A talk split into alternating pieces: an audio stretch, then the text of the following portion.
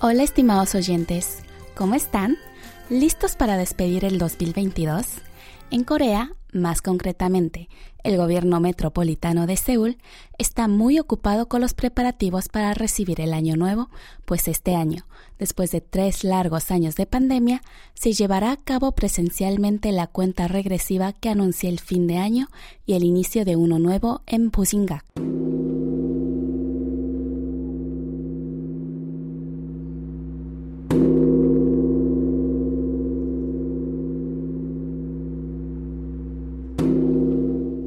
Pusingak es una gran campana ubicada en el centro de Seúl y cada noche vieja la gente se reúne para escuchar las 33 campanadas que auguran bendiciones para toda Corea y empezar de la mejor manera el año nuevo.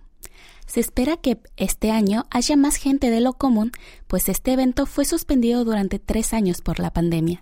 Se estima que más de 100.000 personas se reunirán en torno a la campana y, por tanto, están adoptando medidas preventivas como control de tráfico y despliegue de personal de seguridad para que este evento, tan extrañado por los coreanos, pueda llevarse de forma segura y amena. Parece que esta vez el Año Nuevo en Corea se celebrará en grande después de tres años de silencio. ¿Y en sus países? ¿Cómo se celebra el Año Nuevo? Después nos comentan, ¿vale? Sin más preámbulos, comenzamos con la última entrega de Corea Diario de 2022. Unanam les da la bienvenida con esta canción. Escuchemos Café Americano de 10 centímetros.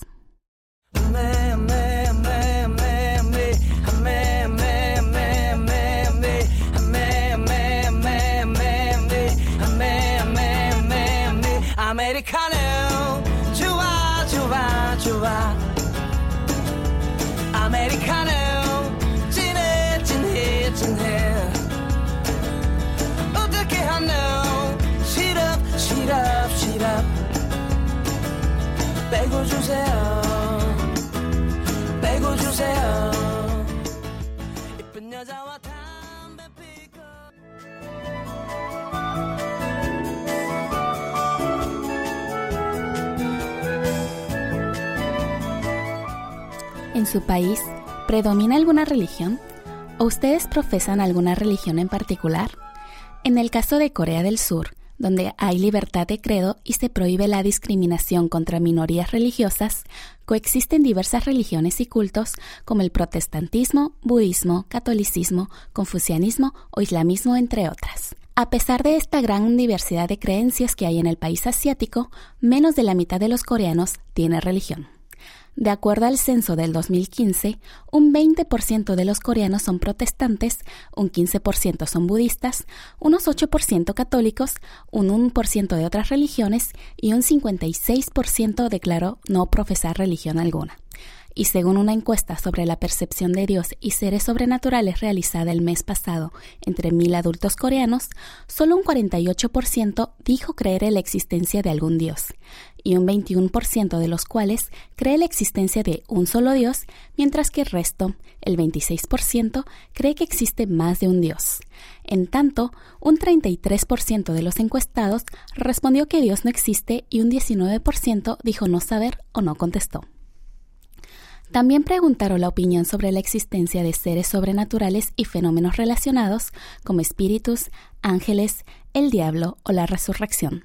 Entre estos, los coreanos dijeron creer más en los espíritus, pues más de la mitad, un 51%, piensa que existen, seguido de los fantasmas, 42%, la vida después de la muerte, 37%, el diablo, 33%, los ángeles, 31%, la reencarnación, 27% y la resurrección, del 24%. Por otra parte, pudo apreciarse que cuanto más religiosas eran las personas, mayor era su creencia en fenómenos o en las existencias sobrenaturales. El grupo donde más se destacó esta tendencia fue el de los protestantes. Por ejemplo, el 71% de los protestantes respondió que los demonios o Satanás existen, pero solo el 52% de los católicos y el 30% de los budistas respondieron así. Además, Pese a que la religión dominante es el protestantismo, según los resultados de la encuesta, los coreanos simpatizan más con el budismo, pues un 48% respondió que les agrada. De hecho, en las comunidades de Internet se pueden encontrar varias publicaciones que dicen que, pese a no profesar ninguna religión o aún siendo ateos, sienten gran paz al ir a templos budistas y muchos internautas se identifican con esto. Volviendo al tema, la simpatía hacia la religión católica fue solo 4% inferior al budismo, de un 43%. Sin embargo, en el caso del protestantismo, esto solo llegó a un 22,8%.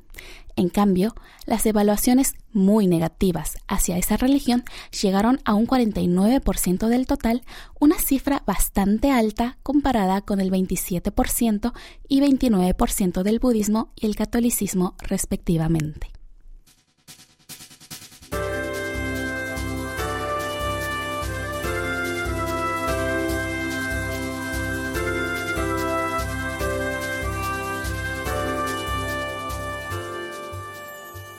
¿Han visto que los dramas coreanos los actores envuelven el arroz con algo que parece un papel negro y se lo comen? ¿O han notado que algo negro y fino envuelve el kimbap, el delicioso rollito de arroz? Si se preguntaban qué es, son algas marinas, producto estrella de exportación de Corea del Sur. El volumen de exportación de mariscos de Corea pese a la complicada situación comercial, creció un 15% respecto al año pasado y de entre diversos productos de exportación, el kim o alga coreana es la más popular de todos. Según el Ministerio de Océanos y Pesca de Corea, se espera que las exportaciones de productos del mar de Corea de este año batan récord, pues ya alcanzaron el objetivo propuesto de 3 mil millones de dólares. En particular, las exportaciones de algas, que ocupan el 70% del mercado global, representan la mayor parte de las exportaciones de mariscos, con 620 millones de dólares. De hecho, después de superar los 100 millones de dólares en 2010, las exportaciones de algas figuran en el número uno entre los alimentos pesqueros desde el 2019. En realidad, no es nada nuevo, pues las algas coreanas son muy demandadas por personas de todo el mundo. Por ejemplo, hay fotos de estrellas de Hollywood y sus familias disfrutando de estos ricos productos del mar, como la hija de Hugh Jackman. Al ver el creciente interés por las algas, las empresas coreanas han desarrollado diversos snacks combinando estas delicias del mar con sabores locales como el queso cheddar, chile y lima, aguacate, entre otros, con el fin de que aún más personas puedan disfrutar de las algas. Además, el gobierno coreano ayuda a las empresas nacionales para facilitar su ingreso a los mercados extranjeros, modernizando sus instalaciones de procesamiento o brindándoles apoyo comercial. Gracias a esto, cada vez es más fácil de encontrar productos de algas marinas coreanas en diferentes rincones del mundo, no solo en Asia, sino también en Europa y América. Por ejemplo, las algas de la empresa Songyong Food, que se exportan a 17 países, lograron entrar a Indonesia este año, y las exportaciones de algas a Canadá de la empresa JK Global aumentaron un 710% este año en comparación con el año anterior el ministro de Océanos y Pesca, Cho Seung-hwan, aseguró que hará todo lo posible por apoyar a las empresas exportadoras de productos marítimos, ayudándolas a entrar en nuevos mercados y fortaleciendo la comercialización y la logística para que las exportaciones sigan aumentando el próximo año. Bueno amigos, vamos a hacer una pequeña pausa musical. Escuchemos juntos a Sueños Ide, quien nos cantará Dime tu deseo, Ginny.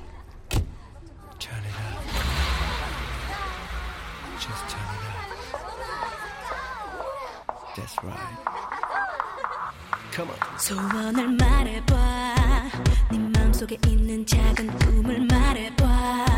네 머리에 있는 이상형을 그려봐. 그리고 나를 봐. 난 너의 진이야, 꿈이야, 진이야.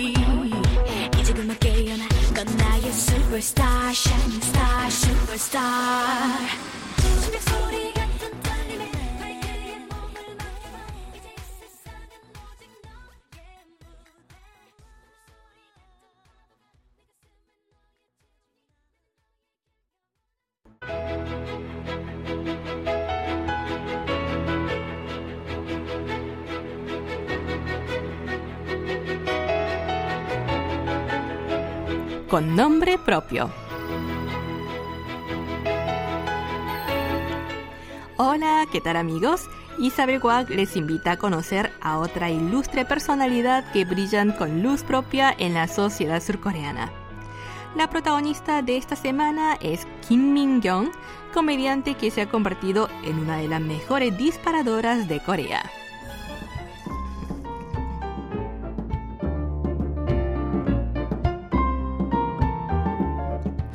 La vida es como una caja de sorpresas. Nunca sabes lo que te va a tocar.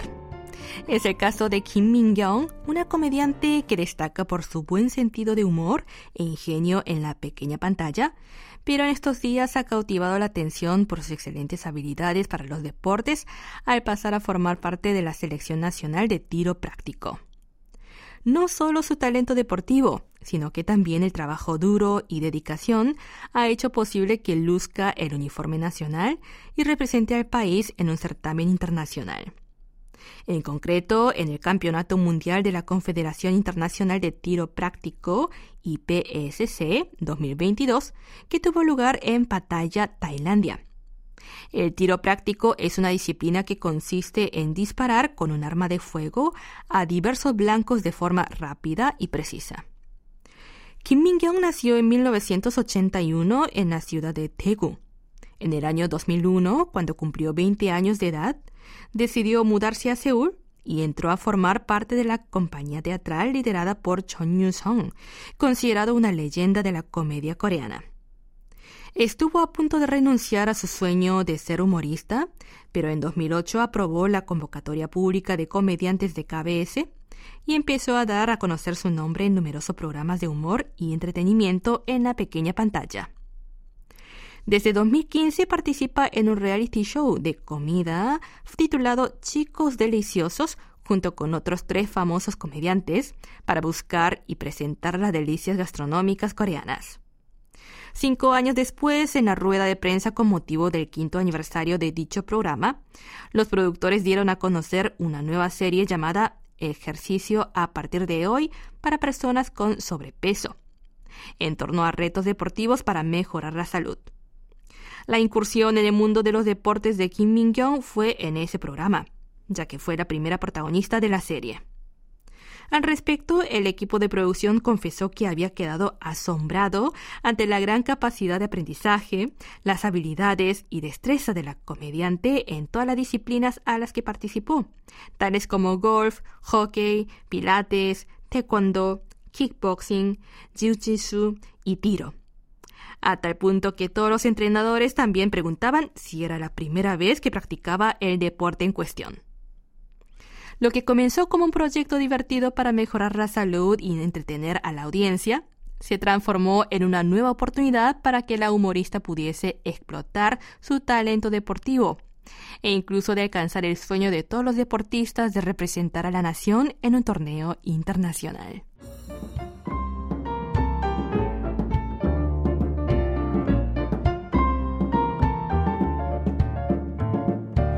Si bien no logró traer a casa ninguna medalla en el evento al que asistió la élite del tiro de todo el mundo, ha escrito un nuevo capítulo en la historia de los deportes y de entrenamiento de Corea, al mostrar a una figura que no tiene miedo de enfrentarse a nuevos retos y que los esfuerzos no traicionan. Asimismo, el hecho de que una comediante de más de 40 años decidiese aceptar un desafío en una nueva área completamente diferente a su profesión original ha sido aplaudida y dejado una gran impresión. Ahora, a pocos días de terminar el 2022, Kim Min-young se ha convertido en un modelo a seguir para el venidero año, puesto que en la vida no hay nada escrito y nunca es demasiado tarde para aprender algo nuevo. Así, 2023 puede ser un año de nuevas aventuras para descubrir talentos escondidos y potenciar esas características que tiene cada uno y que nos hacen únicos y especiales, tal y como ha hecho la talentosa comediante Kim.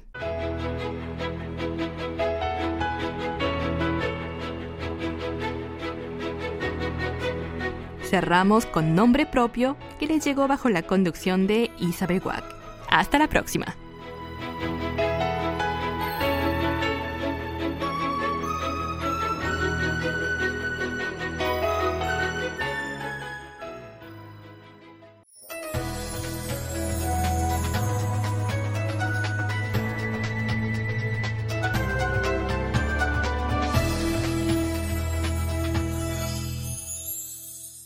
KBS World Radio. Están sintonizando Corea a Diario. Hoy jueves 29 de diciembre les acompaña en la conducción Unanam.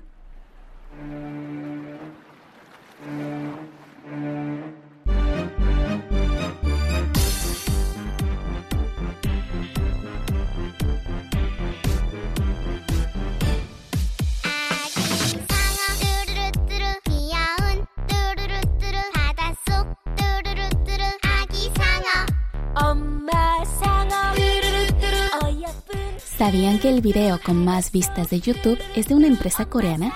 Sí, hablo del video del baile del tiburón bebé con la pegajosa canción de Tiburón bebé que seguramente habrán escuchado alguna vez.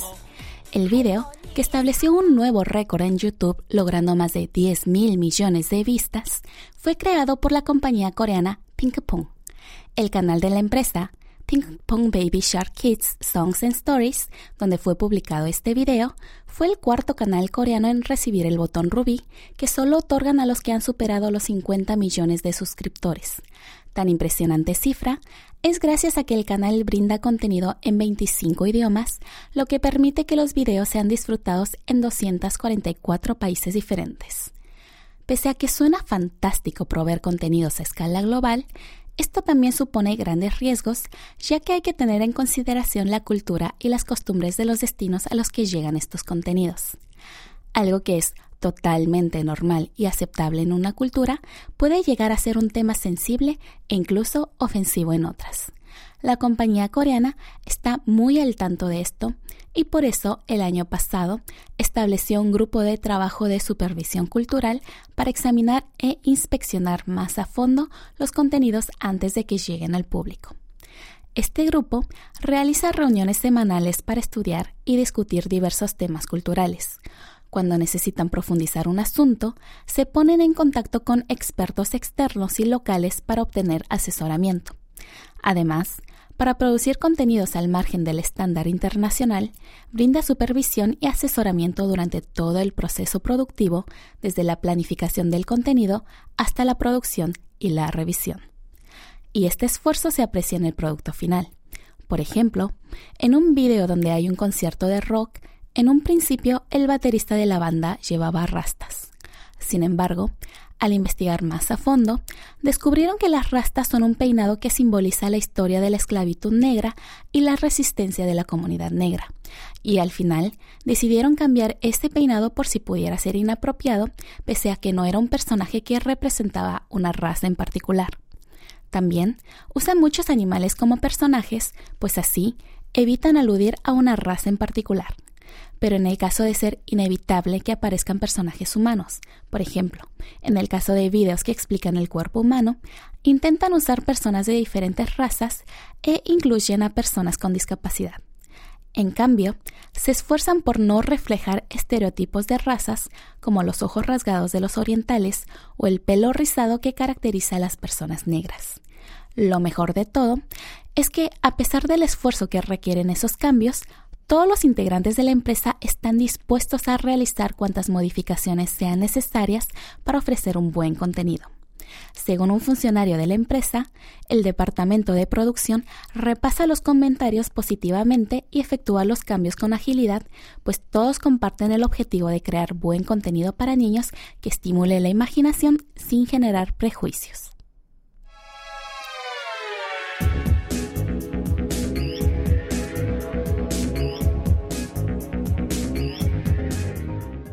Desde el primer tratado de libre comercio firmado con Chile en febrero de 2003 hasta la fecha, Corea ha firmado 18 TLC con diferentes países y bloques regionales. Pese a las preocupaciones sobre un posible colapso agrícola cada vez que se firmó un acuerdo TLC, la agricultura coreana no se derrumbó.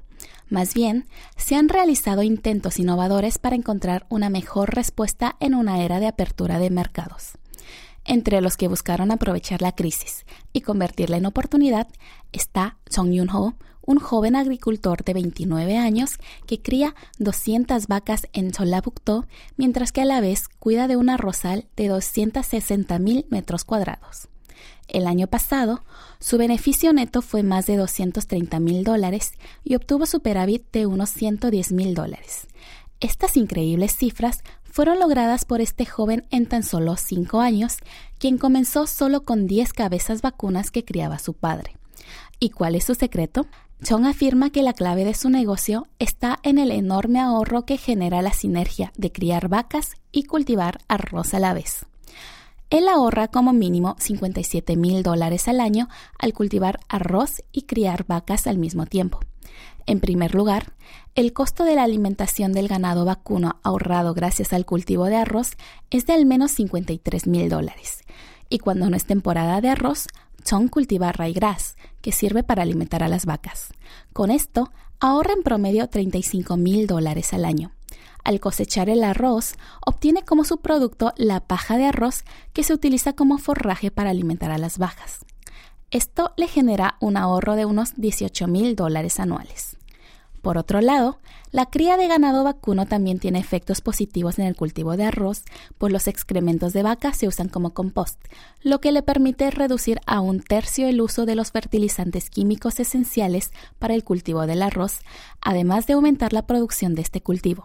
Pues según este emprendedor, la producción de arroz es entre un 10% y un 20% más elevada al usar compost de vaca que solo con fertilizantes químicos. A esto se suma el ahorro de no tener que abonar gastos extra para deshacerse de los excrementos vacunos, pues estos se usan como abono. El joven empresario mencionó que su éxito se debe a que realizó simultáneamente el cultivo de arroz y la cría de vacas, algo que las granjas tradicionales evitaban por los altos costos que suponía esto. Y añadió que, para los jóvenes con tecnología e ideas brillantes, los sitios rurales pueden ser un océano azul lleno de oportunidades.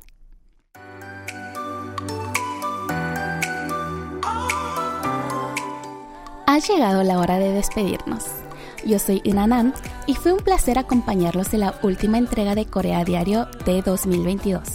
Les dejo con la canción de Sex Kiss, pareja. ¡Feliz Año Nuevo!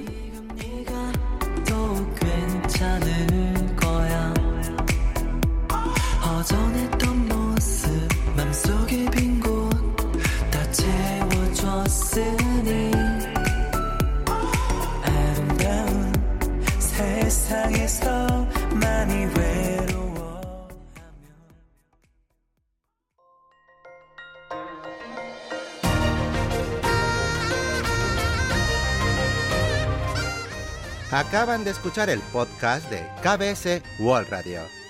Hay muchos más contenidos en wall.kbs.co.kr barra Spanish. Gracias por seguir en sintonía. KBS World Radio.